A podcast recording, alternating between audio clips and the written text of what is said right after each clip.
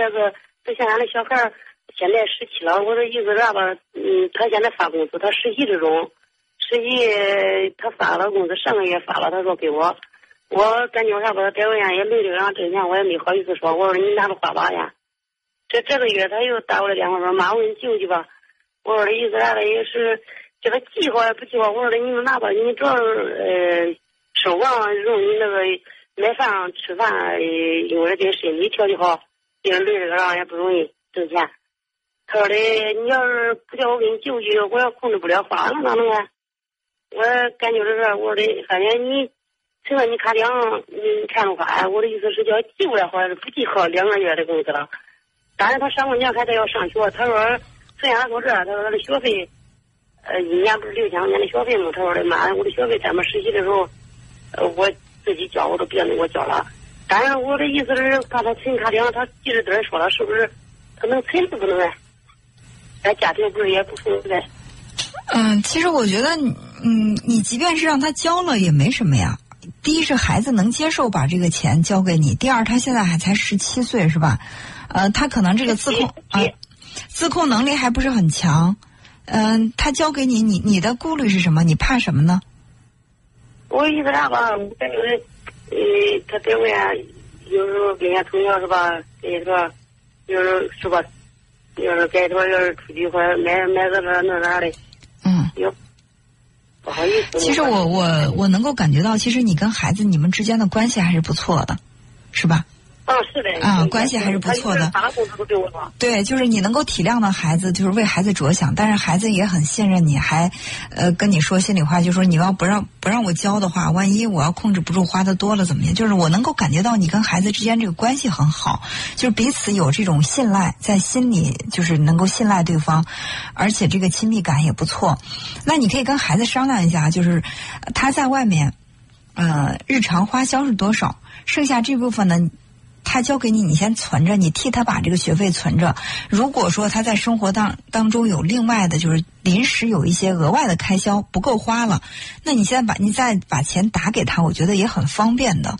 呃，我确实觉得这个十七岁的孩子啊，他这个自控能力方面会稍微差一点。就是说，呃，他可能有的时候他觉得这个钱不该花，但是呢，他又控制不住想去花。你比如说，有很多小孩儿哈。我今天还听到一个，呃，一个朋友说他就是有孩子上小学，呃，就光打这个手机游戏，往这个游戏里充钱都充了好几千，我就觉得很震惊。可能这小孩儿在充钱的时候，他就太想玩了，但是充过之后他也后悔，觉得哎呀这个钱不应该充。但是等到下次他再没有这个钱打游戏的时候，他还想往里边充。所以说，我觉得这个时候家长其实对孩子呢是一个。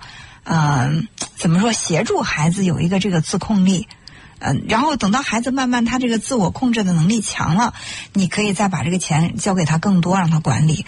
我觉得孩子你们之间的关系这么好，你替他管钱，他也不会有什么异议，而且你能够体谅他，他告诉他，如果说需要钱的话，随时告诉你，你可以再把钱给他。我认为这个不是什么问题。既然他是你的孩子，他又这么的信任你。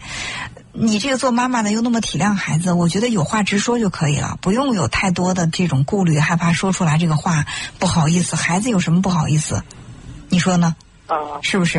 我说那有是他这个月说的发工资，呃，还没发来。但是我今今天晚上他给我打了，我已经拒绝了，就这个月也不不必要可以再说叫他寄过来或者咋说呀？我也不好意思，因为我也没准备。